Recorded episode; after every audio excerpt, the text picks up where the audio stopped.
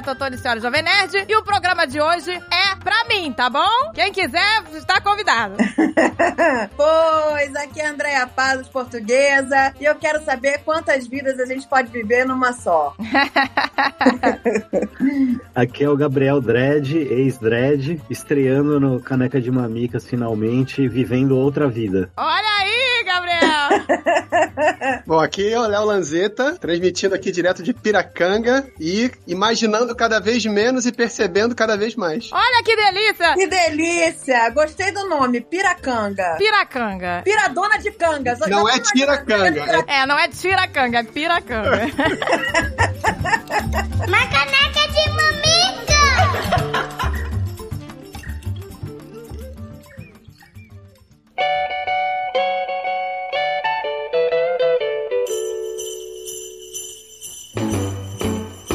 Jingle Bell, Jingle Bell, é o Papai Noel. Olha aí, a minha época favorita do ano chegou, meu amor. E, gente, o que, que existe de melhor nesta vida do que presentear com livros? Olha aí, gente, que delícia. Começou o Natal Literário da Estante Virtual. Gente, presta atenção, porque eles fizeram listas pra tudo. Tá com dúvida, não sabe o que vai dar pra aquela tia chata que você quer passar um recado? Vai lá e procura o um livro. Que... pra ela, vai se tratar garoto. E também livros para você demonstrar o seu amor. Olha que delícia. É, exato. Pra presentear amigo, né? No amigo secreto do trabalho. Olha aí que delícia. Eu já dava logo assim, pra aquele amigo desorganizado, dava um maricondo, entendeu? Olha aí, gente, que delícia. Vai fazendo assim, a gente vai educando as pessoas, né? Exato, gente. Mas tudo no amor.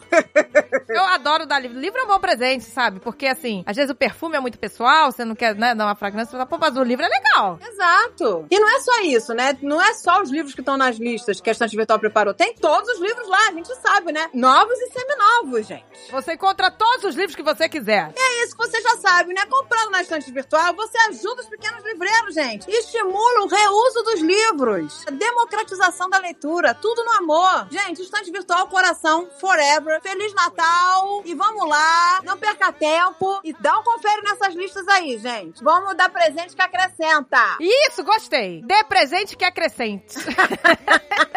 tá certa essa frase, gramaticalmente? Isso. A gente fala e não mente. Gostei, gostei. Acesse o estante virtual. Então é Natal!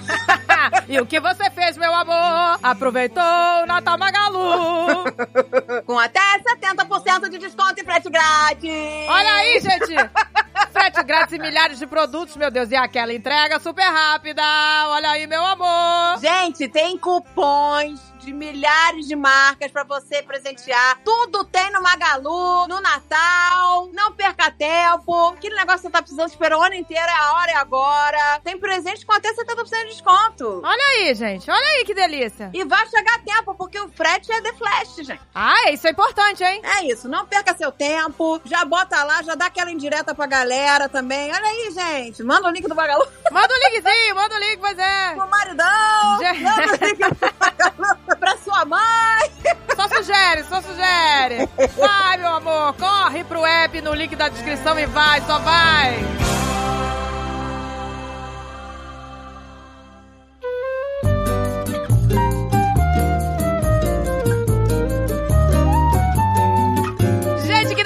Pra vocês que estão ouvindo, meus amores, este programa é pra mim por quê? Porque eu precisava entrevistar o meu melhor amigo de faculdade, tá bom? Porque o que acontece, gente? A gente, né, não vejo ele há muitos anos, né? Porque a vida, né, tomou rumos e tal. E aí eu tô lá, um dia eu tô no Instagram, e aí aquele meu amigo, Carola, católico, fervoroso, engravatado, executivo, está sem camisa, de sunga, no rio, coberto de lama. Que delícia! Eu falei, que delícia! O que aconteceu? Ele tava com uma cara de plenitude, olhando pro sol, coberto de lama na, no rio, pelado, pelado assim, de sunga. Falei, mas que delícia! O que, que aconteceu? Me chama que eu vou, né? Eu falei, gente, por favor, eu preciso saber o que aconteceu com meu amigo. Que rolê é esse que não me convidaram? Que é isso? Aí eu falei, eu fiquei com isso na cabeça há muito tempo. Falei, gente, tem que entrevistar o Léo. Mas aí eu falei, não, vamos, vamos entrevistar. Pra quem não sabe, que ninguém ninguém sabe, eu acho, né? O Léo foi meu melhor amigo de faculdade, né, Léo? Se você diz, né? Você foi a minha melhor amiga de faculdade. Eles eram inseparáveis. Inseparáveis, carne e unha. E era muito engraçado, né, Léo? Porque o Léo é alto. Vocês não vão ver, mas se quiser ir lá no Instagram dele, não sei se dá pra ver que ele é alto. Mas ele é alto e eu sou baixinha. E a gente, porque eu, né, sempre fui a, a CDF e o Léo também. É, a gente era CDF. Né? A gente sentava na primeira carteira da faculdade. E o Léo era, é, enorme, alto. Aí as pessoas ficavam, Leonardo, sai daí, que você tá atrapalhando a visão. O Leonardo tampava o quadro inteiro. Eu falava, gente, deixa o Leonardo aqui. Ele é um menino aplicado. Teve um dia só, lembra que você deu de rebelde, sentou lá atrás? Ficou jogando bolinha? É claro que tem uma hora que a gente precisa relaxar, né? Falei, não, não pode, o Leonardo tem que ficar lá na frente. Mas eu lembro de uma vez que o nosso professor sentou na última carteira, ele botou um capacete, Ah, eu lembro. deixou o capacete com o jornal, e a Agatha era muito carola, assim, ela não, não colava, não dava cola pra ninguém. Só, a gente só, de vez em quando, entre a gente, tinha uma cola, assim, mas não conta pra ninguém. e aí ela tava lá concentradona, assim, aí daqui a pouco ele gritava, o professor lá de cima, ele sentava em cima da mesa, ficava com o jornal com capacete de moto. aí, você lembra disso? Eu lembro. Ai, meu Deus, que horror. Aí ele falava, você! Você! E a única pessoa que não colava era a Agatha. Quando ele gritou, você, os papéis da Agatha assim. Tinha medo. Eu sempre fui uma pessoa medrosa, muito correta. Sempre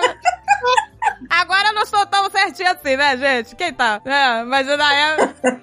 Eu não sei, eu sempre fui muito, né, muito preocupada com essas coisas. Não, gente, era. Esse aqui ria da minha desgraça, porque. Vamos lembrar de algumas coisas só antes da gente falar da sua vida atual, por favor. Eu não sei se você lembra de uma vez, você dormiu lá em casa. Dormiu você e o Renato lá em casa. A gente ficou fazendo trabalho até tarde, vocês dormiram lá. E aí eu deixei vocês dormindo no meu quarto e fui dormir, né, no quarto dos meus pais, né? Aí eu tô lá, né, trocando de roupa e tal. Aí eu chego no quarto, tá esse indivíduo com um pijama branco todo colado.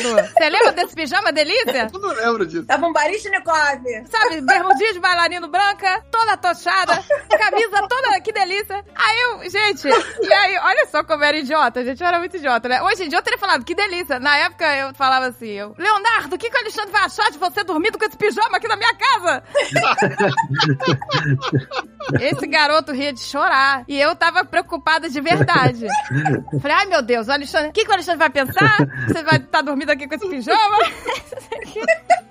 E você ria de chorar. Ai, gente, que delícia. Olha, eu já contei aqui das suas cafonices amorosas. Você lembra que você fazia pra sua namorada da época? Eu sempre fui meio romântico, assim, aí é, quando você é muito romântico, não tem como não ser cafona às vezes. Mas então, mas é uma delícia. Você mandava rosas pra ela no meio da aula, saía do porta-mala. Saía do, lembra do porta-mala? Eu Saí quase de dentro do porta-mala, meu amigo. Cardíaca namorada não pode ser, né? Não pode. Aí eu falava pra ele, Leonardo, você é muito brega. Aí ele, você tá com ciúmes que o Alexandre não faz isso pra você. Ele ficava, você tá com ciúmes e inveja. Eu brigava com o Alexandre. O Alexandre, ele saía de carro e ele sentava na frente pra ficar conversando sobre, sobre as pautas, né? Que depois viraram as pautas do, do Jovem Nerd. E aí ele conversava e a Agatha ia atrás. Eu falava, assim? Não! Caraca, o Jovem Nerd Que é isso? um exemplo do que não ser, né? O melhor amigo dele ia na frente. Nossa, o melhor... Caraca, você lembrou disso, Leonardo? Eu não lembrava disso. Lembrei. Obrigado, Alexandre. Pô, Ele que brigava. isso? O Léo é braço. Ele era meu irmão. Ele me defendia, né, Léo? Você me defendia pra caramba. Ele dava bronca mesmo no Alexandre. Caraca, eu nem lembrava disso. Que você falou. Que absurdo! O Mário na frente e você atrás. Que absurdo isso, mano.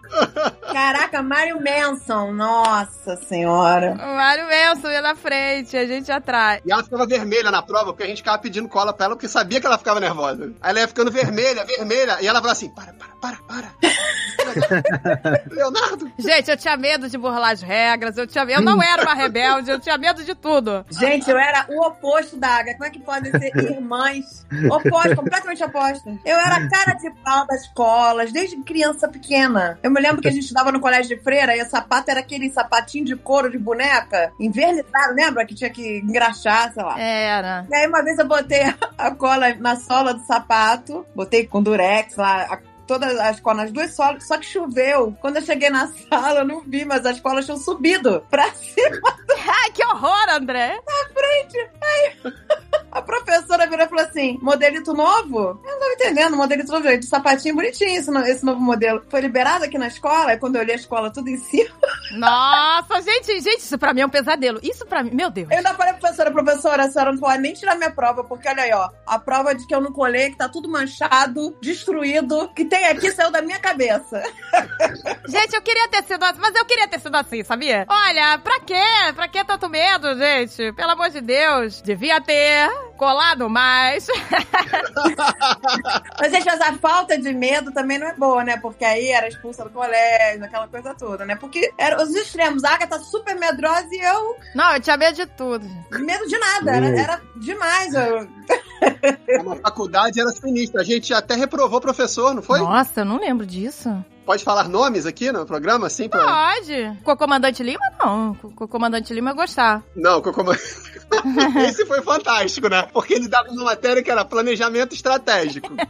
Aí no semestre. Aí do outro era planejamento tático. Aí ele começou o primeiro, o segundo semestre, que seria o planejamento estratégico, dando a primeiro bimestre que ele já tinha dado de planejamento tático. Nossa, eu não lembro. E eu falei, não, falei, peraí, só um segundo. A prova do primeiro bimestre vai ser a matéria da outra matéria que a gente já fez. O Leonardo, você era chato também. Você não deixava a autoridade. Eu era muito chato. Olha a autoridade. Aí ela ficava assim, cala a boca, O Leonardo. Leonardo. Cala a boca. Eu ficava com pena do co- comandante. O cara deu a mesma matéria dois semestres e recebeu pra isso, cara. Era muito legal. É bom pra assimilar, é bom pra assimilar, Leonardo.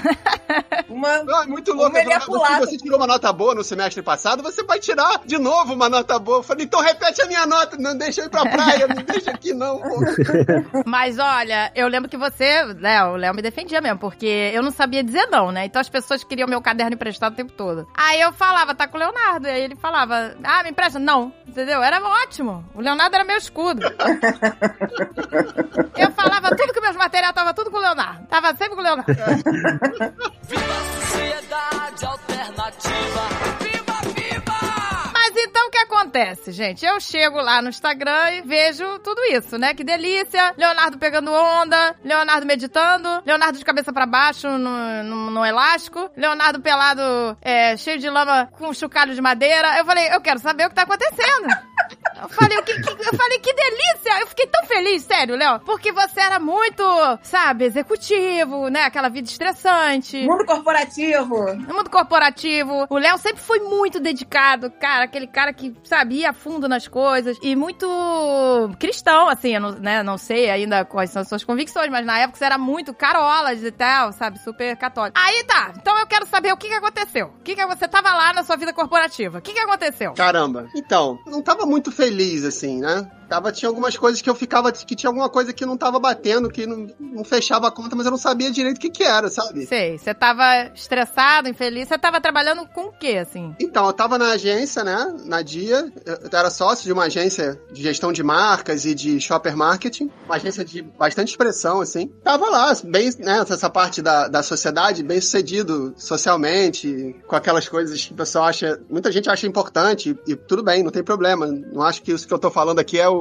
é o certo, é só o que foi a minha vida, né? Claro, claro. mas por causa de um trabalho que você fez, que é legal, reconhecimento e tal. Mas eu comecei a. E essas coisas iam acontecendo e eu tava vendo que eu não tava ficando mais feliz, né? Tava rolando todo esse reconhecimento social. Mas tinha uma coisinha ali que tava. que eu não sabia o que, que era bem assim. Só que eu não tava. Isso não tava aumentando minha felicidade, sabe? Eu pensei que tava faltando mais coisa. Cada quanto mais eu ia tendo, mais eu tinha medo de perder e mais eu precisava, assim. Então eu comecei a achar isso meio esquisito e não tava ficando mais feliz com isso. E aí as coisas começaram a ficar meio sem graça. Nessa época, cara, eu percebi que o que eu queria, o que eu gostava, importava. Isso foi um ar assim pra mim, sabe? Porque eu, eu só vivia naquela época pra honrar a confiança ou o amor das pessoas, entende? Pô, é. Aquilo pra mim era muito precioso, então eu queria honrar aquilo de qualquer maneira. Você vivia pra ser reconhecido. Eu vivia pra é, não ser rejeitado. Acho que se a gente for mais profundo, é esse lugar aí, sabe? Entendi. Então, É, e você queria agradar os outros, né? Comparecer ali, tipo, um reconhecimento que eu nem deixava é, muito ser, ser reconhecido, sabe? Era pra não. É, olhando bem profundamente, que eu percebi comigo mesmo, é que era pra não ser rejeitado. Medo de rejeição. acaba que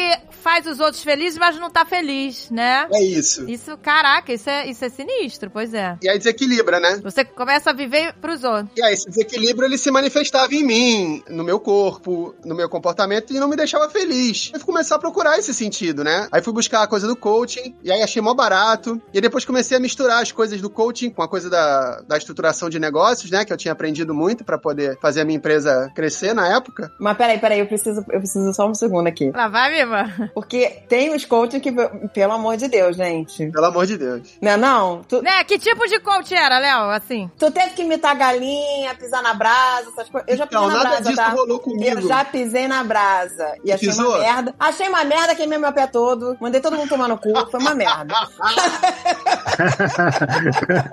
Ah, que delícia, pisou na brasa. Eu não pisei na brasa, hein?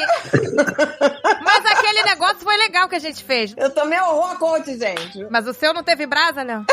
Não, mas esse universo tem muito isso, né, cara? Assim, e, e isso me incomodou também. Tinha um lugar que era muito bacana, que é a essência da matéria em si, e tinha um lugar que era, era super manipulador, assim. A real é essa, entendeu? É super, gente. É super louco. E esse né? lugar da manipulação me incomodava demais. Me incomodava demais e eu não queria fazer, eu me recusava a fazer, assim. Então, ah, eu fui criando meu jeito de fazer, mas também ainda tinha coisa que me incomodava, tinha os gatilhos mentais, pá. Como é que é? Gatilhos mentais? O que, que é isso, gatilhos mentais? Gatilhos mentais, a escassez. Vamos fazer a escassez que todo mundo vai comprar. Yeah! Ih, meu Deus, sério, que delícia.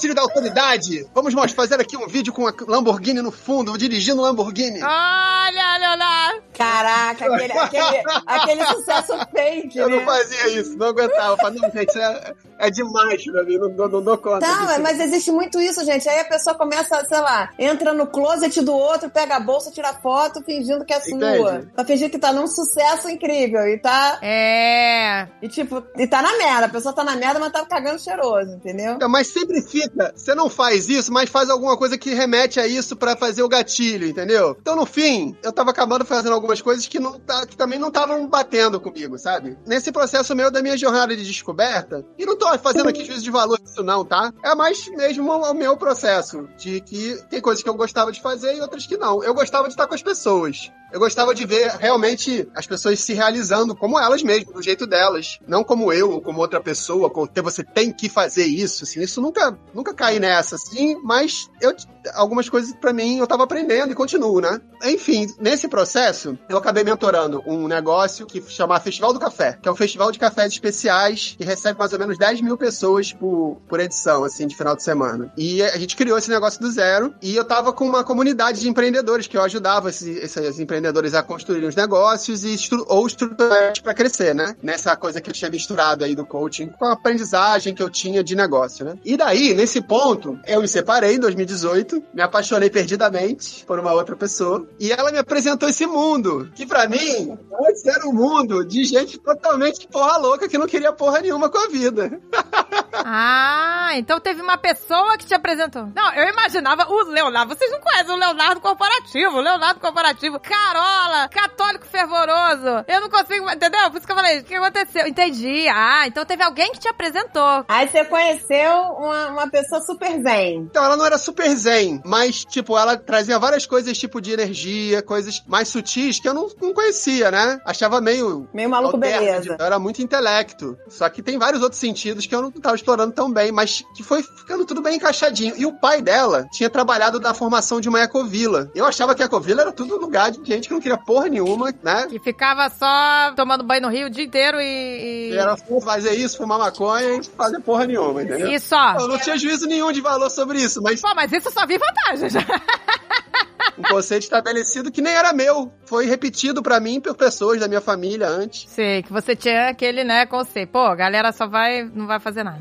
Aí quando eu fui ver o que era real disso, fui conversar com ele, ele falou pra mim da, como é que era, que era um grupo de pessoas que tinham uma ideologia que queriam viver aquele movimento e viver daquela forma. Eu fiquei tão encantado, fiquei assim, tipo, pá, é possível isso? Você escolher o jeito que você vai viver, se juntar com pessoas e criar a forma que você vai viver? Eu falei, nossa, eu fiquei assim, uau. Então eu tava conversando com o Evandro, que era o pai dela, né, sobre essa, como é que era essa formação de uma ecovila, essa comunidade intencional que pessoas se juntavam pra viver do modo que eles acreditavam. Eu fiquei muito encantado com isso, comecei a pesquisar sobre isso. E aí aí, com a pandemia, tudo isso meu ruiu. Sim, tipo, porque eu tinha um ano com, imagina, 10, ah, tinha quase 12 eventos fechados no ano, em fevereiro de 2020, do Festival do Café, e tava com a minha startup, que eu criei uma comunidade, né, de empreendedores que praticavam uma coisa chamada Trust Working, que era uma espécie de networking, só que baseado na construção de confiança. E aí a gente fez um, um- um teste piloto dessa, dessa metodologia, deu super certo, então era um ano incrível. Eu nem ia pegar investidor, porque a gente ia se investir automaticamente por conta do Festival do Café. E aí, cara, isso fevereiro de 2020, Nossa, pandemia. pandemia, cancelou tudo, Tudo, que era Acabou tudo. abundância, virou dívida. Nossa. Eu fiquei completamente falido, sem um puto, e ainda resolvi arrumar um jeito de terminar com essa namorada que eu era apaixonado. Ah, com a menina que te apresentou. É, que foi me apresentando esse universo. Eu lembro que ela falava nos caras assim, que, ah, você tem que assistir esse cara, que ele fala umas coisas que é igual que você fala. Eu falei, pô, mas negócio de guru, assim, cara, não curto muito isso de guru e tal. Fala, mas ou- ouve esse cara que é muito legal. É um cara chamado Sadhguru. Caraca, adoro ele, Sadhguru. Ele é incrível, né, cara? O Sadhguru, ele é bom porque ele fala paradas muito legais, cara. Muito, e é na real, assim, é na Gente, né, a Agatha tem luz. uns rolês aí que eu não, não consigo entender. Que delícia! Pois é, saiu dessa menina. Ela falou, vai ver esse cara. Aí eu fiquei, eh, quando eu vi, o cara foi tapa de luz. Eu fiquei assim, Ele é muito bom. Ele é muito bom porque, cara, olha só. Vamos dar um exemplo pra André entender coisas que ele fala. Olha que legal que ele fala. Olha que legal que ele fala. Ele fala assim: essa promessa que as pessoas fazem. Assim, em igrejas, em qualquer lugar, de que, tipo, quando você morrer, você vai ser recompensado. O sofrimento vai ser recompensado. Sabe, tipo assim, que você vai ter uma coisa melhor do outro lado. Ele fala, isso é criminoso, cara, porque, sabe, a gente não sabe o que vem lá do outro lado, enfim. E as pessoas passam a a vida inteira sofrendo. Aceitando porque acha que vai ser recompensado. ou justificar um sofrimento, ou você justifica o sofrimento do outro, porque aquela pessoa, ah, essa pessoa tá pagando alguma coisa que fez não sei aonde no passado, entendeu? Você começa a justificar o sofrimento do outro pra se sentir melhor, porque você tá numa situação melhor. Sabe? Então assim, ele fala umas paradas assim que eu gosto, entendeu? E a vida é aqui, ele fala assim, né? A vida é agora. Isso. Pô, mas aí ele é o anti-guru, né? Porque o guru geralmente fala o contrário. É isso. Então ele é o anti-guru. Eu também, eu Aí já também. gostei Eu me dele. amarrei. Aí já gostei. Por isso que eu gosto dele. Eu também tô nessa vibe de que, cara, é aqui. A gente tem que, independente de se tem ou não, não sei. Tem que dar certo aqui, gente. A vida é agora, cara. É isso. Tem que fazer valer aqui. É isso. fazer valer é aqui. isso. Eu tô nessa vibe. Então, e cada um do seu jeito, não é que tem um jeito certo e outro jeito que é errado, entende? Exatamente, É, exatamente. é, o teu jeito que jeito, te faz bem. É isso. Exato. Né? O jeito que te faz bem, exatamente. É muito legal. E ele tem várias coisas também que também a gente concorda, que a gente discorda, porque é sobre isso, né? Exato, exato. É legal que você acessa tudo e você combina da sua maneira, pra criar o que você quiser. Isso foi crescendo dentro de mim, né? Falei, cara, então eu posso fazer o que eu quiser, posso criar o que eu quiser, posso viver o que eu quiser. Só que aí caiu o último tapetinho que eu tinha, puxou, né? Se eu precisava do impulso pra viver essa vida, foi tudo. Porque aí eu O fiquei, momento é o momento que você tava, né, fudido. tava fudido, assim, total, né? Falido. Mas aí, peraí, aí você tava lá ferrado, sem grana, no SPC. Fui morar com meu pai. Aí Né, foi morar com teu pai. Não, mas fui morar com meu Mas negociei a dívida, negociei, negociei, negociei. Ainda tô pagando, ainda não acabou de pagar. Foi pra Piracanga, refugiado em Piracanga. Brincando. Aí eu fui morar com meu pai, Não é Miguel Pereira que teu pai mora? Miguel Pereira, exatamente. Essa foi a época que eu fiquei bem mal, porque lá não tinha, cara, no meio da pandemia, você não imagina Miguel Pereira, não podia fazer nada, não tinha de falar com ninguém. E Ah, mas tá certo, no melhor lugar pra se isolar. E você é acostumado, né, com aquela vida corporativa, cheia de gente, né? pô, estar com as pessoas, eu, né, estar com as pessoas sempre me abasteceu e tal. E aí, mas foi ótimo, porque eu fui pra dentro, eu meditava três vezes por dia, fui cuidando mais ainda de mim. Eu recebi isso aqui e isso aqui pra experimentar a vida, né? Então fui conhecendo mais meu corpo, a minha mente, como é que eu funcionava, e fui mergulhando nisso. Mas aí que como que você eu- foi mergulhando nisso? Na internet? Meditação. Várias fontes. Leitura, internet, Aham. alguns documentários, Entendi. minha experiência de vida e as minhas práticas. Tem uma coisa que é melhor do que qualquer livro, que é aqui dentro. Porque o conhecimento ele é maravilhoso, mas ele é o aqui dentro de outra pessoa, né? Então, quando você acessa o conhecimento, você ganha uma coisa, você pode acessar uma coisa maravilhosa, que é você criar. Você combina os conhecimentos que você tem acesso e cria coisas únicas. Sim, isso aí, é isso. É isso que é bom. Você absorve. Isso é muito lindo. É assim que nasceu o Jovem Nerd, por exemplo. Da criação, né? Então, e várias outras coisas incríveis que a gente cria todos os dias. Cada um tem a sua forma, né? A minha forma foi meditar. Muito. Meditar e me autocuidar. Cuidar da da saúde, né? Que você tava relaxado com a saúde, né? cuidar da minha saúde, fui entendendo a relação do meu corpo com a natureza e tal, e fui lá me cuidando da forma que eu achava legal e, e foi me dando muito resultado. Mas aí chegou um ponto lá do meu pai que eu falei, cara, então eu preciso dar um reset, porque nada disso que, do do mundo que eu vivia antes faz sentido pra mim mais, eu não quero voltar pra isso. E agora não tenho nada a perder, né? A sensação era essa, né? Começou do zero, um novo começo. É, vou reinventar. Eu ia pra Índia, lá pro Sadhguru. Olha aí, Leonardo, você ia lá pro Sadhguru. Ô, gente, calma, agora só melhora. O Sadhguru é na Índia, tipo Osho? Então, mas ele é o osso do amor. Não, mas ele é o osso do amor. É tipo hoje, mas é totalmente diferente. Porque o, o Osho era o Osho do Rolex e do Rolls Não, Royce. é, não, mas É, não. o Osho é o Osho, o Sadhguru é o Sadhguru, mas o- ambos nasceram na, né, são lá da Índia. O Sadhguru é ótimo, gente, eu adoro ele. Não, eu entendo. O outro era da ambição, né? Ele tinha 500 Rolls Royce. É, eu não, não sei como é que era o Osho. Até o Osho falava umas frases às vezes boas, né? Que ele fala que o governo, né, deve ser para o povo, pelo... Como é que é aquela frase daqui? Do povo, pelo povo, para o povo. Mas as pessoas são idiotas. Osho. Maravilhoso. que delícia, sabe? É, gente. Que frase maravilhosa. Tem um programa lá que chama Inner Reengineering, de sete meses, né? Você vai pra lá ficar voluntariando e vivendo essa vida assim, sem ficar tão preocupado com o ter, né? Com o sobreviver. Então você fica lá só sendo, ou desenvolvendo esse ser. Só que ficou muito perto da inscrição, tava ainda em pandemia, então acabou não rolando em 2021. O curso lá e na Índia não rolou, né? Tava lotado. Não é que tava Galera lotado, na pandemia fugiu pra lá. procedimentos, né? De fazer visto, pegar as coisas. E aí, entrei lá no site de Piracanga, na época, tava assim, fechada a pandemia. Eu falei, não quero nem saber, vou mandar um e-mail assim mesmo. Aí mandei o e-mail, eles responderam, ainda tava em promoção. Eu falei, é agora. aí fui, falei, vou ficar 30 dias, não vou comprar passagem de volta. E se for isso mesmo que eu vi no documentário, pode ser que eu nem volte. Então Já, você já foi, já sabendo que tu ia gostar. já fui bem intencionado, ou mal, mas foi muito legal, porque quando eu cheguei lá não era nada do que tava no documentário, porque a comunidade em Kiri tinha acabado e tava tudo meio que Nossa. abandonado, assim, sabe? É aí que eu fico Ah. curioso, porque eu conheci a Ecovila, como você falou, né? Na época que a comunidade em Kiri estava no auge.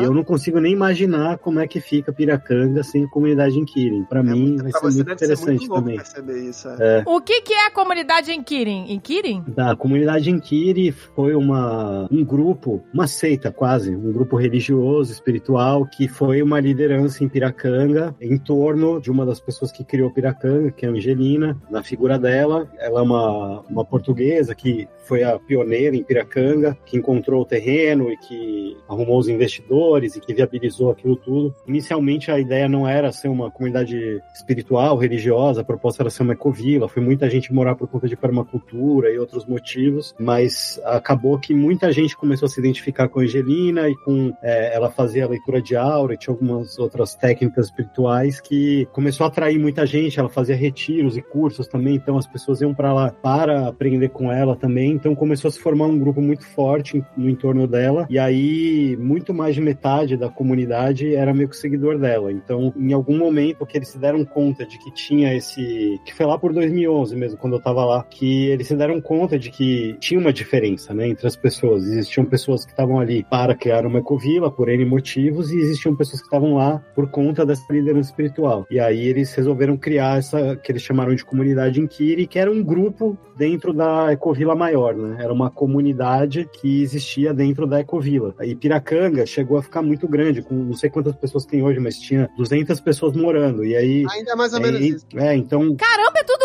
isso, gente. Eu tava imaginando 20 pessoas, né, Covila? 30 pessoas. não, não, não é grande, é grande, é 200 residentes, né? 200 residentes Meu Deus! E aí e ainda tem uma, uma, um volume grande de pessoas que visitam, porque tem uma infraestrutura ótima, né? Pra, tem pousada, tem, tem muitas casas, então também tem muitas casas para alugar. E aí tem uma circulação muito grande de pessoas e uma movimentação muito grande. Então, num grupo de 200 pessoas é natural também que vão surgindo outros grupos, né? Então, a comunidade em Kiri era a principal grupo, a principal comunidade dentro da Ecovila Piracanga de 2011 até a pandemia, quando a gente ouviu falar realmente que a comunidade tinha se dispersado, essa liderança foi morar em outro lugar, algumas Paraíso. pessoas seguiram ela, é, e algumas pessoas seguiram ela, outras pessoas ficaram em Piracanga e outras foram embora pelo mundo, e aí é até aí que eu sei. Eu só sei essa parte da história. Então a comunidade queria essa governança, né? Uma governança comunitária que existia dentro disso que o Gabriel falou, não é isso, Gabriel? Exatamente, exatamente, que era o maior grupo, né? Era um grupo grande que estava lá desde o início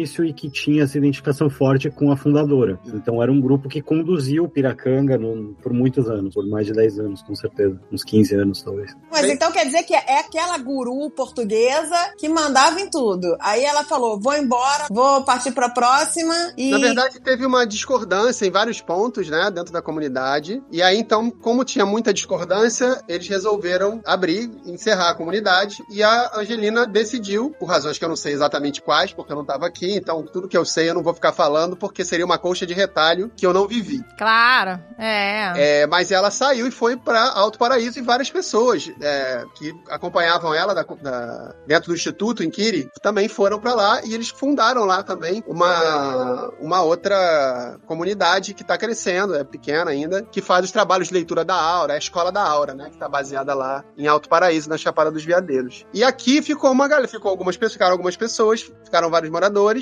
e essas pessoas que ficaram aqui estão se reorganizando, né, se reorganizaram em projetos, que agora são mais autônomos, e se reorganizou, tá se reestruturando a associação de moradores. Não, eu quero saber o seguinte: tu chegou lá, aí tu chegou, tava a comunidade toda dispersa. Isso. Aí foi a, a, a- uma foi embora, aí tinha uma galera lá, per...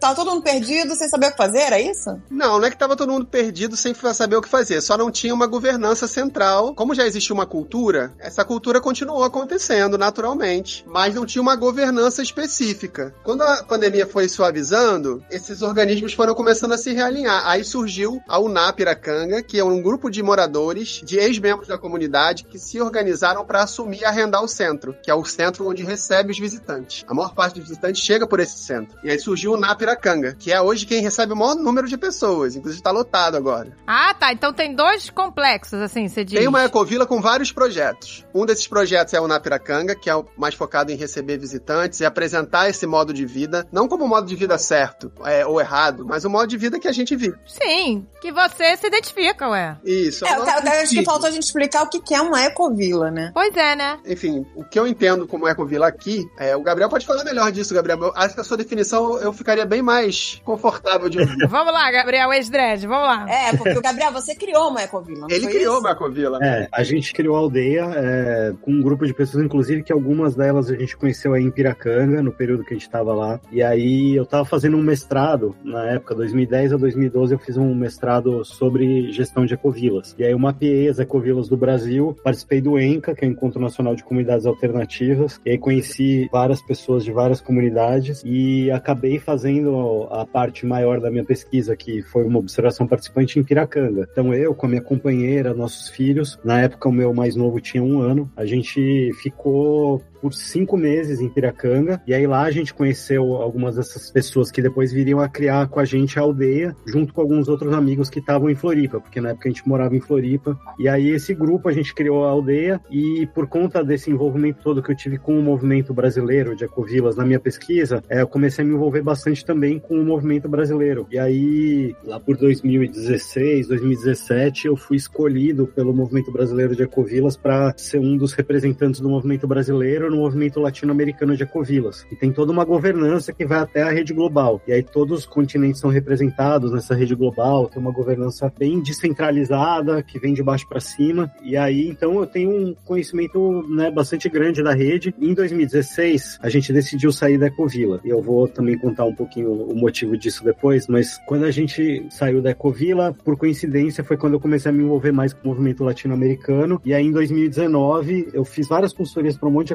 ecovilas no Brasil e cursos e, e ajudei a criar comunidades e tal. E aí, em 2019, eu fui convidado para ser diretor de comunicação da Rede Global de Ecovilas, com sede lá na Escócia, trabalhando com gente do mundo inteiro. E aí, eu fui da Rede Global de Ecovilas de 2019 é, até finalzinho do ano passado. Foram quase quatro anos, três anos e dez meses que eu trabalhei na Rede Global de Ecovilas. As definições de ecovilas são muito grandes, né? Nesse processo todo, tanto da minha pesquisa como acadêmico há, há 10, 12 anos atrás, até passando por a parte prática de criar a comunidade e depois conhecendo vários exemplos de ecovilas pelo mundo, eu vi que tem muitas maneiras de se encarar a ecovila, mas acho que o Léo já tocou num, num dos pontos mais importantes, que é essa ideia de se criar um modo de vida. né? Eu acho que é essa coisa de, de se desenvolver uma maneira diferente de viver, talvez seja o que mais une as ecovilas, porque você vai ter ecovilas que são mais religiosas, você tem ecovilas que são mais ecológicas, você tem ecovilas que são voltadas para, sei lá, bioconstrução ou para produção de orgânicos, para receber turistas. Tem mil tipos diferentes de comunidades, mas todas elas estão tentando de alguma forma criar uma outra maneira de estar no mundo, de se relacionar uns com os outros e se relacionar com o ambiente e com o entorno. Acho que isso é o principal. E geralmente você acaba desenvolvendo boa parte da sua vida numa ecovila, né? Então você não só mora. Você mora, você trabalha, você faz trabalho voluntário, o seu projeto lá, a sua missão de vida, sua renda muitas vezes, nem sempre, mas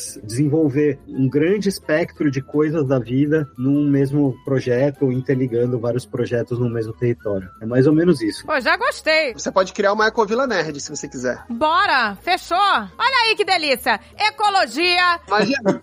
Olha aí, Nerd Vila. Toda sexta-feira, RPG. Olha aí. RPG.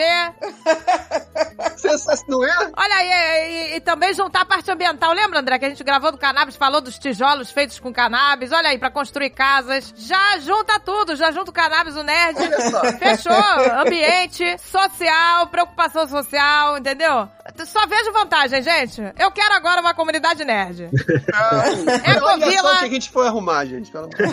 Econerd. Chama que eu vou. É Connect. Econerd. jovem, jovem Eco ou Econerd? Você tem Orlando porque já vira parque de visitação, olha aí, ó. Olha aí que delícia. Aqui tá cheio de terreno aqui pra construir. Vamos lá. Chega de resort, né? A gente tem que, Agora o negócio a gente é tem que Chega de criar também o resort. Ecocredo, Agatha. Ecocredo. Ecocredo. O Ecocredo e o Ecodelícia. A gente vai. Aí esse a gente faz putaria, a gente faz o que quiser. Todo mundo pelado. Eu, aí eu, eu- esse eu vou reger, esse aí. Esse eu vou administrar. Com 80 anos, né? É o seu projeto com 80 anos. Com 80, porque eu, fa... eu Então, eu já falei que quando eu tiver 80 anos, eu já falei pra todo mundo aqui que tá me ouvindo, eu vou fazer suruba, eu vou ficar meditando no fundo do mar, fumando maconha até morrer.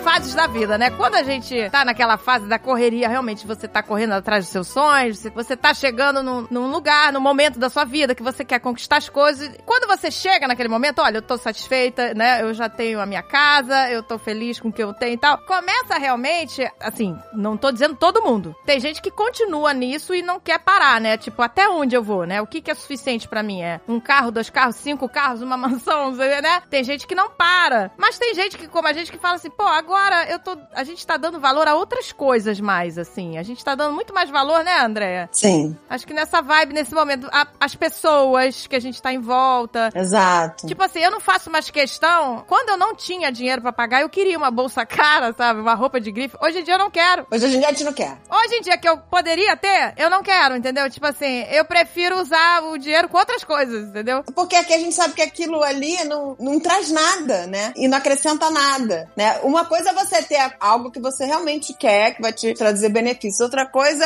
é só por aparência, essas coisas a gente não existe mais. Exato, eu não tô dizendo que é errado, né? Você querer ter as coisas, não é isso. Mas é que você começa, né, a dar valor, tipo, até quando vale a pena, né? Vale a pena gastar tanto numa bolsa só porque eu preciso mostrar que eu... você tá usando pra você ou pro outro? Ah, não, eu já caguei pra isso. É, É. você, você financiar alguma coisa que faz sentido pra você, né? Isso é que eu acho que é mais lindo, de, da gente, seja o que for que faça sentido pra você, a tua energia financeira, que dinheiro em si já foi pedra, metal, papel, agora nem mais papel tá sendo, agora é número na tela, certo? Exato. Agora, dinheiro é o, é o valor que a gente dá pra ele. É uma energia, assim. Onde é que eu quero botar a minha energia? O que que eu quero financiar? Acho que essa, pra mim, ou pra mim hoje, especificamente, é o que mais faz sentido. Então, eu escolho a vida que eu quero viver, eu escolho onde eu quero botar minha energia financeira, e só eu tenho a ver com isso, assim. Tipo, é claro que tudo que eu faço tem um impacto sistêmico que estar em volta de mim. Também tenho clareza disso. Mas se e o que eu faço, eu tenho consciência, é um lugar de escolha consciente, provavelmente isso vai fazer bem não só pra mim, mas pra quem tá perto também. Pois é, seja o que for, pra você ver. Antigamente, você vê, que doideira, olha só. Eu queria estar com a roupa bonita ou, ou, sei lá, de grife, porque eu precisava mostrar pros outros que, sabe, tipo, essa era a minha cabeça, né? Sabe, uma coisa de status. Quem Eu não nunca, acho né? que era nem isso. Eu acho que a gente viu os outros tendo, viu os outros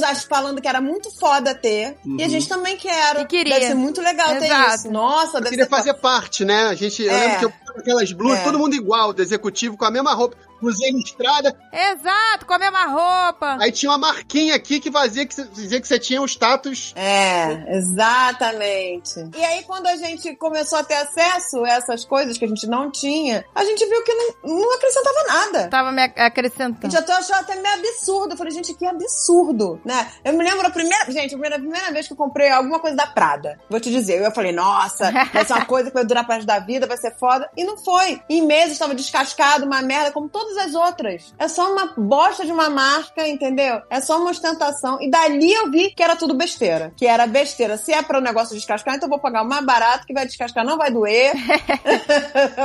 Exato, é ter que reavaliar se você tá fazendo isso pra você ou pros outros, né? Tipo, Exato. Ah, isso é uma boa, é uma boa avaliação, né? Porque se, se é realmente pra você, sempre vai ser pros outros. Porque, pensa, quando a gente tá feliz, bem, a gente quer brigar, é, pois é, não quer. né? Não Como é quer. que a gente lida com os problemas quando a gente tá super bem, feliz e tudo mais? Totalmente diferente quando a gente tá mal. E só a gente sabe como a gente vai ficar feliz. Por mais que as outras pessoas queiram resolver na gente, com muito amor muitas vezes, mas só a gente vai saber, né? Exato. Quando a gente tá bem, a, a gente lida com os problemas de forma diferente. Com certeza. Com certeza. Isso muda tudo. A maneira que você encara as coisas. Mas você vê, a gente aqui, o que, que- o que, que nos deu prazer mais? Por exemplo, ah, eu não quero joia, eu não quero. Mas a gente quis um quintal legal. A gente quis investir o quê? Numa piscina, a gente queria uma rede, a gente queria, sabe, fazer é, uma fogueira lá pra, né, pra fazer. Na pandemia a gente Que quis isso. delícia! Antes a gente não queria nada disso. A gente já achava que tava ótimo. A gente não queria. Aí chegou a pandemia, ficou todo mundo preso, a gente falou, a gente devia ter uma piscina, a gente não investiu nisso. A gente devia ter. Aí começou, surgiu a necessidade e aí aconteceu. Exato. Então, hoje em dia, eu dou mais valor às experiências, às vivências. O que, que isso vai me trazer, sabe? A bolsa não vai me divertir, mas uma, sabe, tá aqui numa rede na nossa casa, fazendo marshmallow na fogueira, tomando banho de piscina, sabe? Ou, sei lá, pelado tomando banho, que delícia, tomando banho de marshmallow na piscina. Ou, por exemplo, se você vai numa praia, viaja até uma praia e fica lá, sabe? Tipo, eu dou muito mais valor hoje em dia às experiências, viver, estar com as pessoas que gosta, é, principalmente na natureza, gente. A gente adora, né? Assim, eu- cada vez mais eu, eu, eu gosto porque eu moro num lugar sossegado, né? Que a gente mora num lugar sossegado, tem muito verde à nossa volta. Eu gosto porque realmente essa vida é, urbana demais, ela tira um pouco, né? Hoje em dia eu já me sinto sufocada em cidade grande. Eu- É, gente, a pessoa que deita na rede, grava podcast na rede, não quer guerra com ninguém. Ó o meu Não sapato! quer guerra com ninguém. Ó o meu sapato, ó, ó o meu sapato aqui, ó. Eu ando assim o dia inteiro, meu pé preto. Aquele pé de piratas do Ih, Caribe. Ih, mas o meu, deixa eu ver, o meu também tá preto. A gente anda no quintal, mas... mas- Você não está ouvindo, mas tá todo mundo mostrando o pé preto na câmera agora. Tá todo- Piratas mostrando do pé preto na Caribe, cara. gente. Estamos piratas do Caribe. Mas não é? Olha só, olha que reavaliação, né? O que que tá te fazendo feliz? É ter a camisa do, né, do Polo Ralph Lauren ou é você tá com o pé no chão na areia? Ele está, vocês não estão vendo, ele está gravando na rede, ele tá gravando na rede pelado. Sem camisa. De canga. Aqui, ó. Tá de canga? Tá de canga. Piracanga, gente. Olha que delícia, tá piracanga de canga. Canga. Com violão É atrás. isso. Na rede, na rede. É isso. Na rede online, né? Olha que delícia, entendeu? Não quer guerra com ninguém, gente. É isso. E também é aquilo, gente, tudo é fase da vida. E todo, cada um, né? É fase. Quando eu quiser parar, eu isso. paro. Exato! né? A pessoa às vezes. Tem gente que adora essa vida corporativa e quer ficar nela pra sempre, mas, né? A gente, como Exato. vocês falaram, a gente vai chegar no lugar. A gente precisa se testar, se conhecer e cada um vai achar a sua forma de fazer isso. O que eu acho mais Verdade. incrível daqui é que aqui agora é um lugar onde a gente valoriza a vida. E a vida, ela se manifesta na Agatha de um jeito, na André do outro, no Gabriel do outro, no Léo do outro. Então a gente não fica tentando comparar as pessoas. Exato. Nem nem ter um Porque as pessoas padrão. são diferentes, gente. É isso, então a gente quer se alimentar como pessoa diferente pra gente se manifestar. Exato, não ficar julgando. É encantador você ver uma pessoa se manifestando. Eu lembro que na época que o Alexandre começou com o Jovem Nerd, eu e o Renato, a gente ficava zoando. Você lembra disso? Isso eu não lembro. Eu lembro, Não lembro. eu lembro. Mas chegou uma hora que eu falei pro Renato, falei, Renato, cara, é incrível isso. O cara vive aquilo que ele curte, é muito foda. É verdade. Isso é lá verdade. atrás, você lembra? Com o sitezinho começando, o personagemzinho. Era blog, era ilustração. Eu falava, é muito foda. O cara tá vivendo o que ele sonha. Porque o Alexandre é isso, né, mano? Isso é uma expressão verdadeira dele. Total, total. Total. Que, é, pô, conheci ele. Você conheceu muito mais tempo, mas já tem muitos e muitos anos. É, mas você conheceu ele novinho, é, pô. Ele tinha 20 anos. É transbordo que a gente chama, né? É um transbordo. Ele vive, ele é apaixonado, sempre foi, né? É Como isso. flui quando é a coisa verdadeira, né? É isso. Não é uma né? coisa forçada. Tudo é flui. Isso. Flui, é impressionante. Então, como é lindo você ver a pessoa se manifestando. Então, vai ser todo mundo ser que nem o Alexandre, todo mundo ser que nem a Agra, todo mundo ser que nem o Léo, todo mundo ser que nem a Não, não, não. Não! Exato, isso é importante também, né? Quando a gente passa a enxergar que. Isso é uma coisa que aconteceu na minha vida também, né? De, de que, assim, aquela coisa do ego, sabe? De você se sentir, ai, eu sou tão. Aquele sentimento de você querer ser alguém especial, ou querer se destacar, assim, nesse aspecto, sabe? Querer se destacar dessa forma. E hoje em dia eu vejo que ninguém tem que ser especial, de, de querer estar acima. Olha aí, o Sadhguru fala disso. Por que, que você quer estar no topo? O que, que significa o topo? Que tem um monte de gente abaixo de você. Você tá pisando em um monte de gente embaixo de você, porque eu quero estar no topo dessa pirâmide. Eu quero... Essa visão de topo é bizarra, né? Tipo. Total. Sabe, hoje em dia eu já acho bizarro. Você tá sozinho ali, né? Assim. Você tá. É, É, exatamente. exato. Você chega lá e tá sozinho. Tu tá lá em cima sozinho. Sozinho, você tá pisando em todo mundo abaixo, sabe? Essa ideia de. Né? E ele, o Sadhguru fala sobre isso. Por quê? Por que você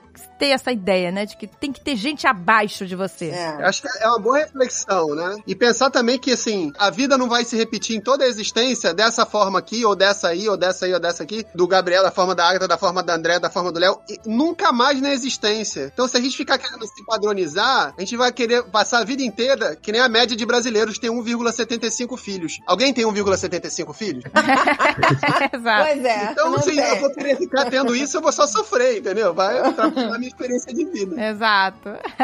Viva a sociedade alternativa. Saber do Gabriel. Gabriel, aí você Uhum. tava total, virou o Master Blaster do Ecovila, global. e o que que aconteceu? Você saiu disso totalmente?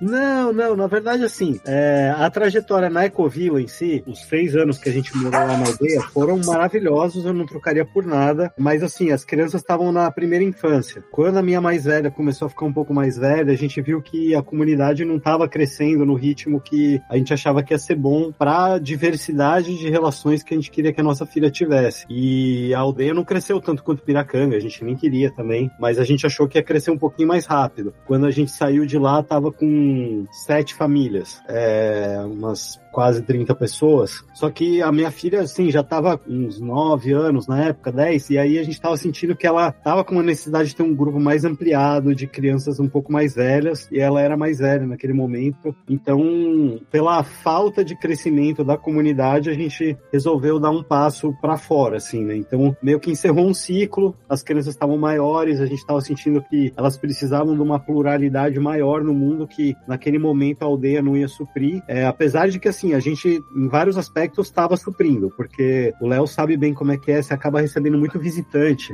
E aí esses visitantes trazem muita coisa na bagagem com eles, né? Inclusive o conhecimento deles. Então tinha épocas que tinha, sei lá, um instrutor de yoga ficando lá. E aí ele ficava alguns meses. Então, por vários meses, toda tarde tinha oficina grátis de yoga. Aí as crianças iam também. Então, a, a diversidade de línguas, de, de aprendizados, com a bioconstrução, com o plantio orgânico, tinha muita coisa. Mas era realmente essa coisa de, pô, a gente querer outras crianças mais ou menos da idade próxima, não precisava ser exatamente da mesma idade, mas uns mais velhos, uns mais novos, para dar uma brincadeira um pouco mais complexa. E aí, por isso, a gente acabou saindo lá da aldeia. E aí, o movimento de ecovilas, eu continuo envolvido até hoje, na verdade. Mas na rede global, eu entrei como diretor de comunicação porque eu tava fazendo um trabalho de comunicação muito forte na época, e aí eu dei tudo que eu tinha. E deu, né? Chegou o momento de seguir adiante, assim. Então, depois de quatro anos lá na, na liderança da parte de comunicação, tem outros comunicadores incríveis na rede também, de vários lugares do mundo, com perspectivas diferentes da minha, e que estavam com um entusiasmo que depois de quatro anos é difícil manter também, né? Então, a empolgação que eu tinha no início, quando eu entrei para a rede global de Ecovilas, para trabalhar com essa direção de comunicação, já não era a mesma depois de quatro anos. Então, foi super bom sair, foi um alívio para mim, foi um alívio para a rede. E para mim, uma coisa que me movia muito, além dessa questão das crianças, né, que foi o que nos levou a, a criar a aldeia, a outra o lado que me move é a questão da sustentabilidade. E eu estava um pouco frustrado já é, de ver que o potencial das ecovilas ele é maravilhoso, ele é super inspirador, mas ele é muito local, né? Então assim, Piracanga é incrível. Eu conheci Piracanga ah, em 2009, a primeira vez que eu fui. Se você visse fotos que eu tirei lá em 2009 e visse hoje, você não acreditaria o quanto que cresceu de floresta, de frutíferas, de então assim, o que fizeram ali foi um, um milagre de biodiversidade maravilhoso, assim, porque antes era um pasto e, um, e uma fazenda de coco, né? Então era um solo esgotado, era areião, é na praia, então não tem um solo muito rico. Você não acreditava que seria possível fazer o que fizeram lá. Estão produzindo muita coisa, é uma coisa maravilhosa. Mas serve aquela comunidade, né? No máximo aos vizinhos, acaba ficando um impacto muito restrito. E eu, depois de, de quatro anos trabalhando na rede global de ecovilas, eu comecei a me frustrar um pouco com a falta de dados. Por exemplo, a gente ia para a COP, né? Agora está tendo a Conferência das Partes das Nações Unidas, né? Que, que se juntam para fazer acordos climáticos. E a rede global de ecovilas sempre vai representando as ecovilas, mas eu sentia que faltava munição, que as ecovilas têm um impacto e esse impacto é muito difícil de demonstrar e difícil de consolidar também. Então, quando a gente ia para a COP, não tinha argumento suficiente para convencer um cara lá da petrolífera que dá para ele parar de produzir petróleo porque as ecovilas estão aí criando tecnologias. Faltava um, uma potência nos números, nos indicadores, assim. Então, para mim foi um pouco isso que me fez querer seguir adiante. Hoje eu estou numa startup de tecnologia, visto terno para ir nos eventos aí com os prefeitos, faço esse, essa padronização aí, é, mas para tentar Bota o terninho, né? é, bota um terninho, é, mas a ideia é ampliar um pouco mais o impacto, né? Então agora eu tô trabalhando com cidades, não tô trabalhando mais com ecovilas, tô trabalhando com cidades que são responsáveis por 86% dos gases do efeito estufa no mundo para reduzir as pegadas nas cidades. Então, para mim, para minha missão de vida, assim, eu senti que eu precisava fazer algo que o que eu tinha para dar para as ecovilas eu já tinha dado, sabe? Então foi muito de ver, Ah, excelente. Exato, é o teu caminho. é, de ver Ah, encerrar legal, Gabriel. Eu tinha contribuído o que eu tinha para contribuir também, então o que eu tinha para deixar eu deixei e foi muito lindo, assim. E, e aí agora me sinto muito realizado também de estar botando terno com essa consciência que me lembro de quando eu tava na aldeia na época de chuva, eu colocava uma galocha e uma roupa de uma capa de chuva, assim, uma fantasia quase, né? Uma, uma, uma roupa para fazer eu ficar à vontade naquele ambiente que eu tava, para poder fazer uma intervenção na chuva, na lama. Eu colocava aquilo. Agora, eu, quando eu coloco o meu sapatênis, o meu, meu terninho aqui, eu falo, pô, também tô indo para ficar adequado a esse lugar onde eu tô, para conseguir conversar com as pessoas que vão estar lá, elas me ouvirem, me respeitarem e verem o que, que eu tenho para dizer também. Então, foi muito interessante sair do mundo das ecovilas e passar o dia na rede semi-nu de canga, em Piracanga, para hoje estar indo para a cidade e vestindo um terninho aí, para ver se a gente consegue convencer as pessoas, é, sem precisar, sem trazer a carga da ecovila, né? Porque a coisa do bicho grilo é meio complicada também, às vezes, de, entre aspas, tá fazendo, eu tô fazendo, vocês não estão vendo aqui, mas tô fazendo vender essa ideia, né? É difícil. Né? Claro, eu não entendi. Eu entendi. Você tem que falar a linguagem daquela pessoa que você tá lidando e às vezes, né, você precisa se adaptar pra poder mostrar a ideia, pra não criar aquela parede, né, que a pessoa não vai nem querer te ouvir. Eu falei, ah, não vou falar com esse maluco, beleza? Vai ver esse bicho grilo É, aí. o cara não tem nada da vida. Ele não sabe o trabalho que dá uma ecovila, cara. A coisa mais fácil do mundo seria você não fazer uma ecovila. Você simplesmente comprar um pedacinho de terra seu e ficar lá de boa. Quem faz ecovila é porque não é preguiçoso. Isso você pode ter certeza. A galera que trabalha muito, trabalha duro. Aí, aí, trabalha legal. pra caramba, meu. Quem faz ecovila não é preguiçoso, tá vendo? Isso aí. Pode até gostar de descansar, pode querer uma vida diferente, mas assim, não é preguiçoso. Então, a gente tem que, né, isso é uma coisa muito importante, que a gente tem que desvencilhar esse conceito de preguiça com uma vida tranquila. As pessoas acham que as pessoas que querem uma vida tranquila são preguiçosas. Exato. Elas são inteligentes. Exato. A sociedade que a gente vive incute que a gente tem que trabalhar até morrer, sem ter lazer, sem ter tempo, porque aí você não é preguiçoso, aí você tem mérito. Olha que delícia essa pessoa, que mérito. É muito louco. E pensa o seguinte: seguinte, o que é uma vida tranquila? Porque, numa, por exemplo, aqui, né? Eu tenho atividade o dia inteiro. Vou, vou pegar um dia meu, vou de repente hoje, né? Então acordei, normalmente eu acordo quatro e meia da manhã, medito uma hora. Hoje eu fiz aula de yoga às seis e meia, ou seja, cuidei da minha mente, vou preparar meu corpo pra ter flexibilidade, pra ter longevidade, e fiz a aula de yoga e fui. Aí fui receber um grupo de visitantes que estão vindo conhecer esse modo de vida, pra poder perceber que eles também têm poder de escolha, de criar ou de modelar o próprio modo de vida e serem quem eles são. Fiquei com esse grupo, fiz uma abertura, uma apresentação de abertura pra esse grupo. Depois a gente saí, fui almoçar, almocei e vim pra cá. Tô dando, fazendo agora essa entrevista. Depois vou sair daqui, vou encontrar com esse grupo de novo. Aqui a gente vai fazer uma outra atividade. Depois vou jantar. For, por exemplo, ontem à noite ainda fui fazer uma roda de dança circular. Olha que delícia. Parei. Não está parado esse menino. Olha a minha cara de estresse. Olha o estresse desse menino na rede pelado. Que delícia. Com o violão atrás. Gente, eu acho incrível. Adoro floresta, adoro cachoeira, adoro mar. Começou. Uma delícia! Delícia. Gente, eu adoro. Mas, começou. Agora vai vir o mais. Mas eu gosto de voltar pra casa, entendeu? Eu gosto de voltar pra minha casa, pro salão. Não, olha, eu adoro, eu sou totalmente ecológica, vivo a natureza, mas eu sou urbana, gente. Eu quero ir pro cinema, eu quero comer sushi, Não, você é bem mais urbana do que eu. Muito mais. eu quero ir pra Nova York assistir Hamilton, eu quero. Eu quero ir no salão, fazer minhas madeixas, eu, eu preciso, eu não posso. Você quer ter aquela padaria perto pra comprar o pãozinho francês? Quero, eu quero padaria 24 horas. Olha como a gente tem quatro escolhas aqui diferentes. E que essa- todas as escolhas são lindas. Não é que uma escolha é melhor ou pior que a outra. Não é, mas é- é- a questão é, essa escolha tá te fazendo bem, né? Mas Piracanga é lindo, viu, gente? Piracanga é lindo, viu? É muito Tem lindo. quatro caminhos, mas Piracanga, nossa, é muito lindo. E aí é o seguinte, é, a coisa do é lindo é muito legal também. Mas vamos pensar, pega lá o Google Earth, bota lá o que o Gabriel falou, Piracanga 2001, e bota agora. O que fez essa regeneração nessa mata foi a ocupação humana. Olha como é que o homem tem o poder de destruir e, E regenerar. Exatamente. Agora, como é bom quando a gente escolhe com mais clareza, percebendo não só as opções que deram pra gente, mas as opções que realmente existem. Então, pra mim, a grande barato e a grande maravilha de ter vindo pra cá é porque agora. A- partir de dois anos atrás, é que eu realmente me encontrei comigo. É, eu, eu brinco que eu falo que eu tô aprendendo a ser gente agora.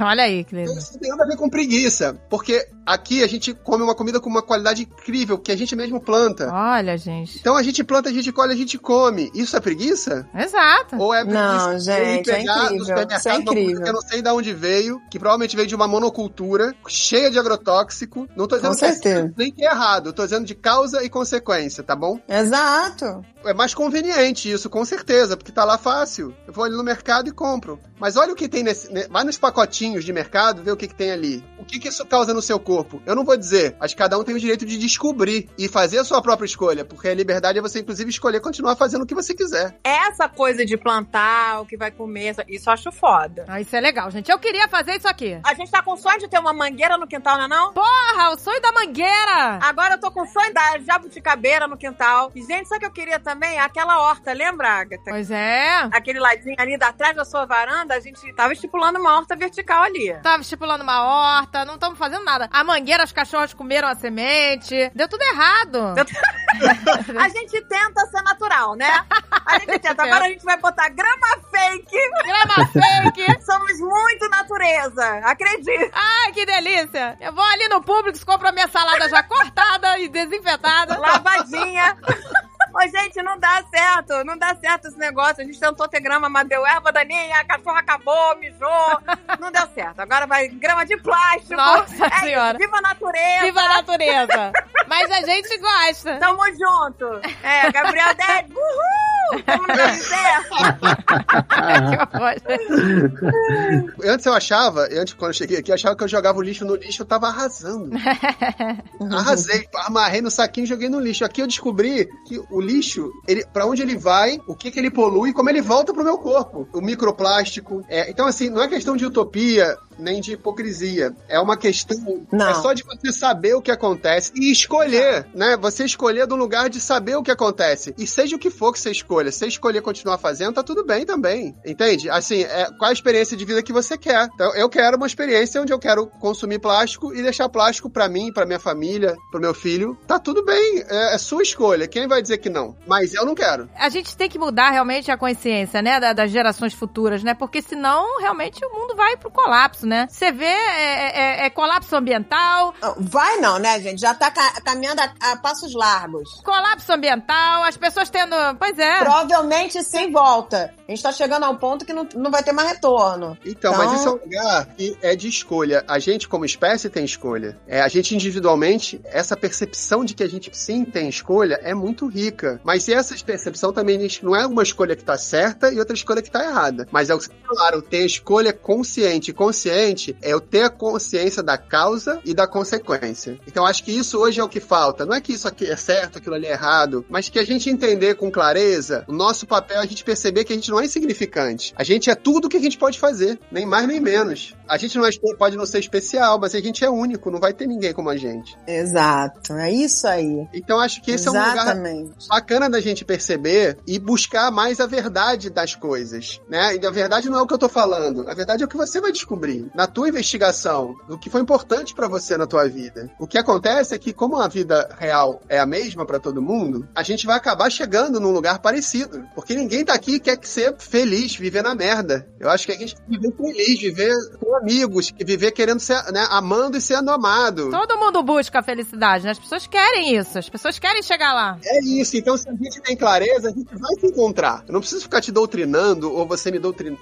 Se manifesta, porque mais cedo ou mais tarde a gente vai se encontrar. É, mas é que a gente já, já falou aqui, né? Essa busca pela felicidade, ela também, ela pode ser perigosa, porque a pessoa, ela coloca a felicidade num pedestal inalcançável. Tem toda a razão. Entendeu? É, é quando você, né, bota aquela meta inatingível e você nunca é feliz, que você tá sempre pensando na próxima meta. Ah, porque a felicidade tá lá, tá lá longe. Vira expectativa. Eu achei Essa muito busca- legal o Léo contar o dia dele, né? Pra ver que não é tão diferente assim também. A gente vê, pô, é um dia de uma pessoa, né? Porque é isso que é a vida, né? São esses dias. Ah, ele mora numa ecovila, ah, não sei. Mas assim, como é o seu dia, né? O que, que você faz? Você acorda, você interage com pessoas, você dá o seu melhor, você busca colocar seu talento a serviço ali de um projeto que você acredita, né? Isso vai ser a vida para todo mundo em todos os lugares, né? Não importa se você tá numa ecovila, num grande centro urbano, num subúrbio americano ou, ou numa cidade brasileira. Eu concordo que essa busca pela felicidade ela pode ofuscar, né? Mas a felicidade está justamente em olhar para como é que eu vivo a minha vida, né? Como eu acordo, o que que eu faço, com quem eu interajo. É, e, o- e o que eu gosto dessa ideia das ecovilas é essa mentalidade de cooperação. Eu acho isso muito legal, entendeu? De você pensar em quem tá à sua volta, que vocês fazem parte, No coletivo, né, gente? pensar no coletivo. Eu acho que isso que tá faltando no nosso mundo, né? Que a gente vive num mundo extremamente individualista. Eu acho que falta pensar coletivamente, exato. E a gente vive num sistema que faz com que a gente seja assim, né? Que é um, é um sistema que a gente tá todo mundo preso nesse sistema. É, que te força a querer ser melhor que os outros. E aí tá todo mundo como? Tá todo mundo como? Sozinho, triste, doente. É, Se você for olhar, a grande maioria tá assim. As pessoas querendo passar por cima da outra, né? É muito difícil você encontrar, a gente tava falando de se encontrar, né, nesse caminho. É muito difícil você se encontrar sem o espelho dos outros, né? Então, quando você tá É. em grupo, as pessoas te ajudam a achar o seu melhor também, né? Elas, principalmente quando você consegue criar um ambiente legal em que todo mundo quer ver todo mundo prosperar, e aí você tá olhando pro outro e falando, pô, cara, isso que você faz é muito legal. Faz mais isso, né? E isso dá uma empoderada na pessoa, porque às vezes você tá, quando você tá sozinho, é muito difícil você se valorizar, você acreditar no seu talento, você Com ver o certeza. efeito do que você faz, né? Então, eu acho que essa dimensão do coletivo é essencial para você se enxergar e se perceber também nesse processo. É Quando você tá sozinho, o é difícil de sair de uma situação difícil. Às vezes a pessoa tá numa situação difícil, não sente apoio nenhum e não consegue sair porque ela se sente sozinha. O apoio é muito importante, gente. Tem uma tá- situação aqui, André, que foi muito legal. Tive uma senhora que veio pra imersão aqui, devia ter um- uns 75 anos, assim, a TT. E aí a gente tem um. Na quarta-feira, dentro da imersão, tem um. Você vai, a gente vai com o índio pataxó pra dentro do mangue. Essa experiência dentro do mangue. Não, se, você enfia o pé na lama, vai lá pra dentro. E aí foi muito legal que ela chegou, ela já tava preocupada com isso, porque isso é no meio do programa, né? Na quarta-feira, o programa começa domingo. Aí ela tava preocupada com isso. Vou ter que ir pra lá, vou ter que ir pra lá, vou ter que ir pra lá. Aí quando ela chegou na hora de ir, ela não desistiu, ela foi. Aí tem você passa num túnel de uma mata aqui assim, aí abre, você vê aquele rio enorme. É uma fila, a galera vai indo, ela ficou um pouquinho pra trás e eu sempre fico por último. Aí ela travou. Ela travou, ela parou, viu o rio. Parou. Ela parou. Ela andou, deu dois passos, o, a- né, o pé afunda na lama até o joelho, mais ou menos. Veio uma pessoa que tava no grupo dela da imersão de um lado, o Alê. A outra, Ana Carolina, veio do outro lado. Um fez assim com a mão, a outra fez assim com a mão, né? Deu uma mão pra ela, outra deu a outra mão pra ela. Ela olhou pra um lado, olhou pro outro, pegou numa mão, pegou na outra mão. Eu fiquei vendo o que, que ia acontecer. Eles olharam pra ela, sorriram. Ela, eu, eu vi ela respirando fundo assim e, e ela foi. E ela foi embora. E foi até o fim. E aí na volta ela já voltou nadando no rio. Olha que delícia, gente. Então isso que o Gabriel falou é muito poderoso, porque em comunidade uma coisa que é muito preciosa é que tem certas horas da vida que a gente precisa de só um pouquinho de coragem. Coragem, na etimologia da palavra, significa agir com o coração. E tudo que a gente precisa às vezes é essa mãozinha pra gente ganhar essa coragem. E na comunidade você encontra isso. Pois é, exato. Você não sentir que tá sozinho, né? Que- aquele senso de pertencimento, né? De que você tem ali apoio, né? Isso é tão legal, né? Teve um cara que o Alexandre segue no TikTok, que ele foi uma pessoa assim, que ele mudou, ele era um cara mega corporativo, ganhou muito dinheiro. E hoje em dia ele vive com menos, mas ele vive num. Ele vive em algum país da, da América do Sul, que eu não me lembro qual. E ele vive num lugar mais isolado, assim, uma vida bem zen. E aí ele foi visitar um lugar que é um lugar mais isoladão mesmo, que todo mundo ali é, é família, sabe? De gerações e gerações que vão ficando naquela aldeia e, e, né? E aí ele levou pras crianças um jogo, o jogo do ah, Banco Imobiliário, pra elas jogar. Aí beleza, ele botou lá, né? E aí, no meio do jogo, as crianças mudaram a regra inteira do jogo. Tipo assim, ah, você tá precisando disso? Então eu te dou. Ah, você tá precisando de mais dinheiro aqui, blá, blá. Então as crianças começaram a cooperar. Maravilhoso. Sabe, mudou a regra do jogo, que a regra do jogo é você ter que ganhar, né? E aí ele percebeu, ele, caraca, eles não sabem o que é viver sem cooperação, porque eles são várias gerações que nasceram naquela aldeia e nascem e morrem ali, isolados, então eles não sabem o que, que é isso, sabe? Esse conceito de que eu vou ganhar, mas e meu vizinho, meu primo, não sei o que, sabe? E aí ele viu, ele, caraca, eu não sei nada mesmo, sabe? Então essa ideia a gente tá perdendo, né, na nossa sociedade e a gente tem que tentar resgatar isso, né, de alguma forma. É, tem gente resgatada aí pelo mundo, né? Exato, né? Vai se conectar se a gente também quiser começar a, a resgatar. Tem vários lugares como esse. Várias células saudáveis querendo se multiplicar, não crescer, porque senão vira tumor também, né? Mas tem várias células saudáveis querendo se multiplicar. E isso pode ser através da Nerdville, pode ser através de várias outras ideias únicas e criativas e que vão crescer e formar novas células saudáveis, né? Exato, né? Para um novo amanhã, gente, pra nova geração. Eu achei até que esse exemplo que a Agatha deu aí do Banco Imobiliário foi legal, porque recentemente teve um Nerdcast sobre jogos de tabuleiro e eles contaram lá uma história muito bacana, quer dizer, bacana, né? Sei lá se é bacana, mas do surgimento do Banco Imobiliário, que foi uma mulher que criou, duas mulheres, acho, que criaram o Banco Imobiliário e ele tinha dois conjuntos de regras. Um conjunto de regras era de cooperação e o outro era o monopólio, que uma pessoa ganha e todas as outras ficam bravas. E a ideia era para ser pedagógico. Você só ia jogar esse jogo ruim uma vez e depois você ia querer jogar o outro jogo que todo mundo se diverte. Só que um, um cara roubou esse jogo, vendeu para a empresa só com as regras chatas. Caraca, não acredito! E assim foi. E a mulher não ganhou nada ainda. A mulher que tinha criado o negócio ainda. Isso já Uau. é um jogo antigo. Isso aí foi, sei lá, final do século XIX, entendeu? O negócio é um roubo de século. Que chama Monopoly, né? Monopoly, o nome é Monopoly, isso mesmo, Monopoly. Mas eu acho que vale a pena fazer um disclaimer também, porque assim, nem toda ecovila tem capacidade de receber pessoas, por exemplo, que estão passando por um episódio de depressão. É ou verdade. então, assim, eu acho que é, né, esse podcast vai ser ouvido por muita gente. As ecovilas são, cara, são faróis de luz. Sem dúvida alguma, é uma inspiração pro mundo. Todas que eu conheci teve coisas muito inspiradoras nela, por mais que eu não concordasse com tudo. Mas a gente não deve buscar as nossas soluções individuais nesse coletivo. Tem um trabalho individual que só a gente pode fazer. A gente precisa de apoio, com certeza absoluta, mas precisa ter uma estrutura. Tem ecovilas que estão preparadas para receber pessoas que estão passando por algum tipo de momento difícil. Outras ecovilas não estão preparadas para isso e é bom que as pessoas tenham essa noção para elas também não caírem em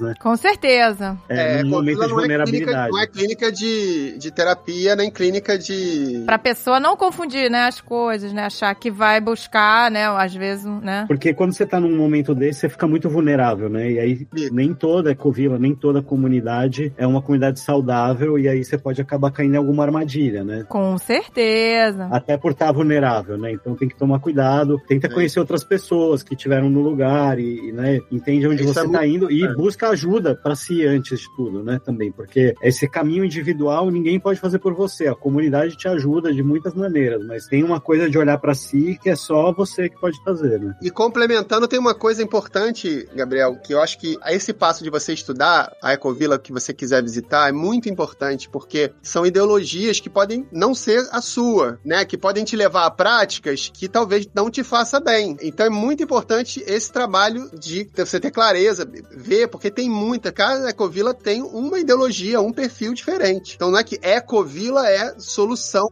perfeita. Ecovila é um lugar, é uma, é, quando você fala principalmente não só de ecovila, mas de comunidade intencional, é um modo de vida de uma ideologia criada por aquelas pessoas, ou que que aquelas pessoas resolveram adotar, né? Então é importante olhar para isso também com um lugar de clareza, de consciência. Eu- Isso eu me identifico, porque não é que toda ecovila pode trazer coisas saudáveis, pode ser que não, pode ser que sim, também. Exato, né? O que o Gabriel, exatamente, é o que vocês falaram aí. Você tem que ter sempre o seu senso crítico, né? Você tem que avaliar o que tá acontecendo. Se você tá confortável, se não tiver uma coisa legal, você tem que poder falar sobre isso e, e se ah, realmente não mudou, não deu certo, tô fora. Mas é isso mesmo, é um lugar feito por seres humanos que são falhos, né? Um lugar em que todo mundo é perfeito e que vai sempre dar tudo certo, que vai solucionar todos os seus problemas, né? Não é essa a proposta, né? Viva a sociedade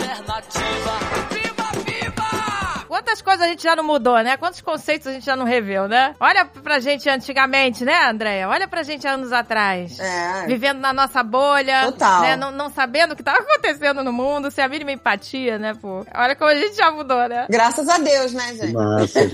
Mas eu olho pra mim a massa. mesma coisa, eu fico assustado, assim, eu nem me reconheço. Sei lá, três É. anos atrás eu, me- eu olho, nossa senhora. Pois é. Tem uma É. essência lá que eu percebia, mas é tão diferente. Vocês literalmente não me reconheceram, né? Ah, é. Eu não conheci. sem o dread. Porque o Gabriel tu foi- era, o- cadê o barbão? Cadê o dread? Agora ele tá no modo executivo, gente. Um executivo, modo adaptando. Mas o executivo do amor. Um executivo do amor. Executivo, só exato. Eu sou executivo, mas tudo do amor. Ele tá tentando passar mensagem. Tem que botar a gravatinha. É, ele agora tá tentando pegar o que tá ferrado, né? E, e ajudar. Exato. Isso aí, isso aí.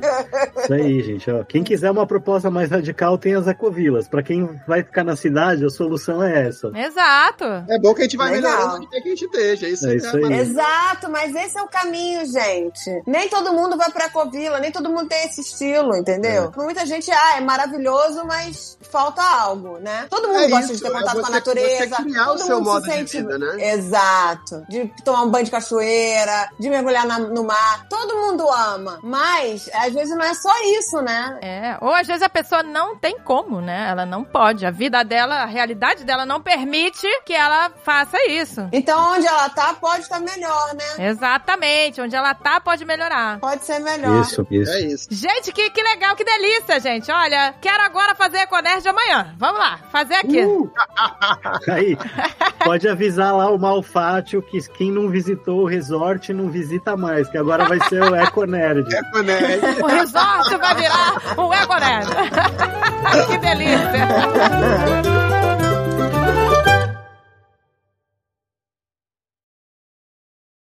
Este podcast foi editado por Radiofobia, podcast e multimídia.